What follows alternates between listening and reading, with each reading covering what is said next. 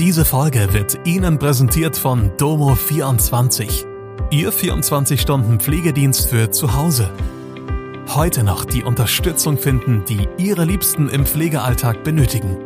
Besuchen Sie uns gleich unter www.domo24h.de.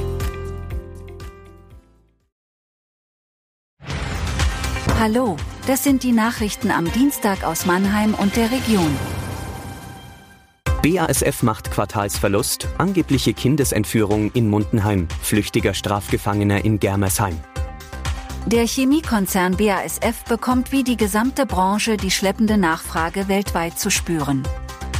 BASF-Chef Martin Brudermüller sagt dazu laut einer Mitteilung, die Absatzmengen waren in allen Kundenindustrien deutlich niedriger als im Vorjahresquartal, mit einer Ausnahme, der Automobilbranche. Umsatz und operatives Ergebnis gingen im dritten Quartal deutlich zurück. Unter dem Strich machte der DAX-Konzern wegen seiner Öl- und Gastochter Wintershall einen Verlust. Für das laufende Jahr wird der Chemiekonzern vorsichtiger. Der geplante Stellenabbau im Stammwerk läuft indes langsam an. Stand Ende September arbeiten 300 Beschäftigte weniger für BASF SA als noch vor einem Jahr. Insgesamt sollen 2500 von rund 34.700 Stellen in Ludwigshafen wegfallen. Finanzvorstand Dirk Elfermann betonte aber bei einer Telefonkonferenz, dass sie bei den Abbauplänen im Plan sind und bleiben. Das Gerücht einer angeblichen Kindesentführung ist laut Polizeiangaben aktuell im Ludwigshafener Stadtteil Mundenheim im Umlauf. Wie die Polizei am Dienstag mitteilte, dürfte der Vorfall aber frei erfunden sein.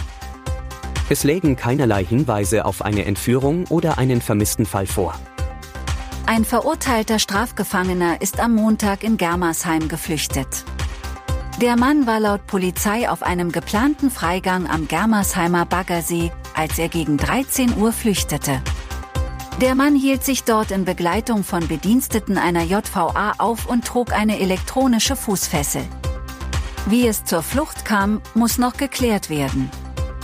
Ebenso ist unklar, wie sich der Strafgefangene der Fußfessel entledigen konnte. Sie wurde später aufgefunden.